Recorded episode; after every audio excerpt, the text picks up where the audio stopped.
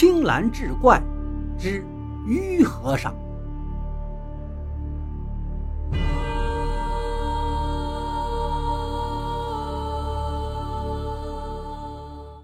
话说宁国寺有一个于和尚，一晃跟着方丈外出化缘一年多了。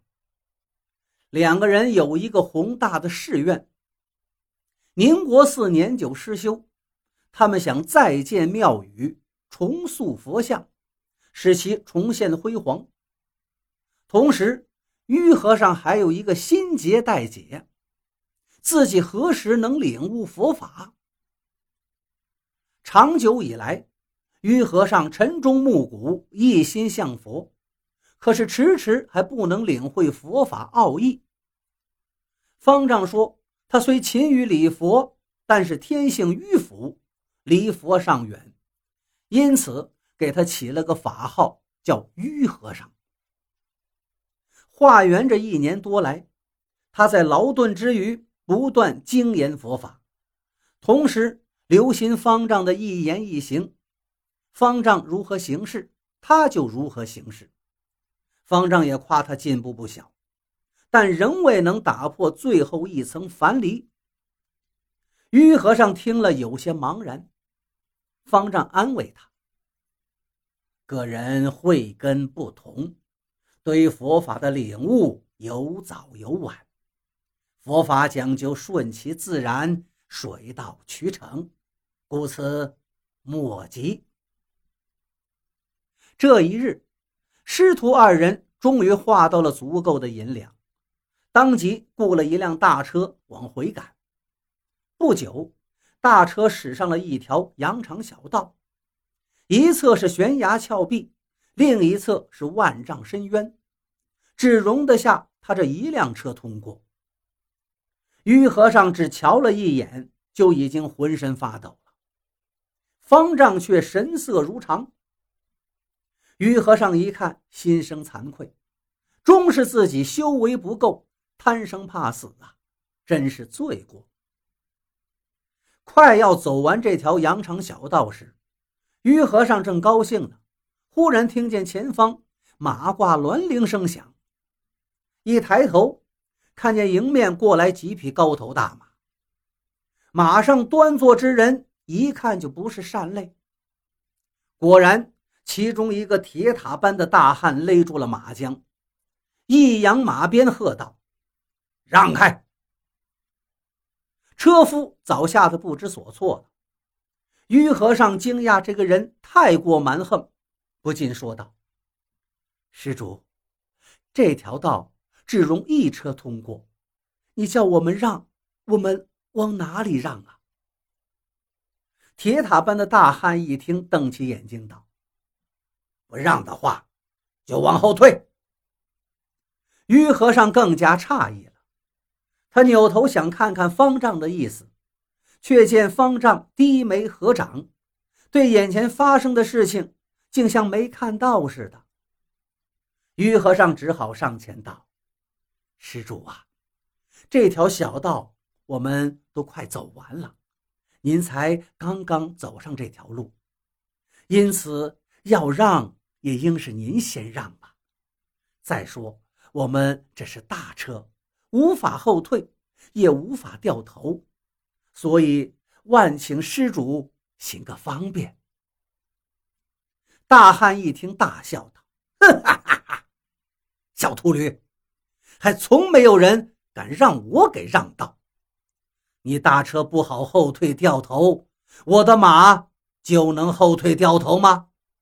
你再若不让，大爷可要动手推了。于和尚脾气再好，听到这儿，气得也是捏紧了拳头。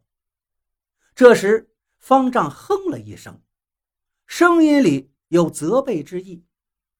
于和尚立即醒悟了：“师傅，我犯戒了。”他立刻微笑着对铁塔大汉道：“呃，施主，您说您的马不好后退掉头，我倒有个两全其美的办法。”大汉冷笑道：“是吗？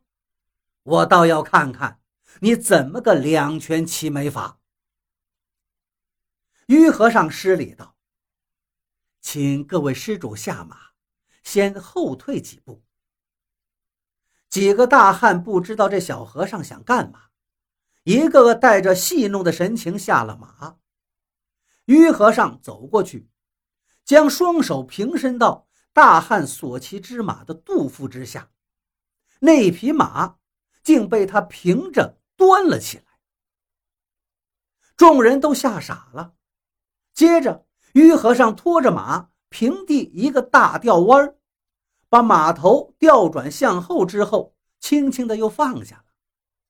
接着如法炮制，把其余几匹马也都一一掉头，然后气不长喘，面不改色，最后说道：“各位施主，这一下你们可以退后让路了吧？”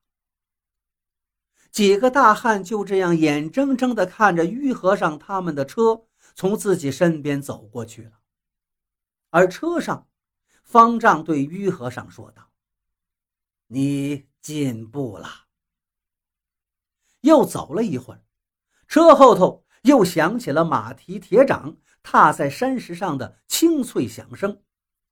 于和尚回头一看，不是别人，正是刚才那几个大汉又追了上来。几匹马如游龙一般，眨眼间就超过了他们的车辆。大汉们在车前停住，逼得车夫也只好站住。铁塔大汉又喝道：“小秃驴，大爷有话说。”于和尚一愣，车夫忍不住小声嘀咕：“这是要打架吗？小师傅，刚才你露了那一手，就算打架。”他那几个人一齐上阵，也非是你的对手。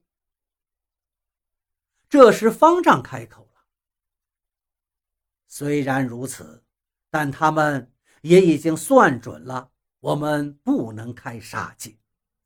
徒儿，你见机行事吧。”于和尚觉得自己脑筋都不够用了，打又不能打，骂又不能骂，这可怎么办？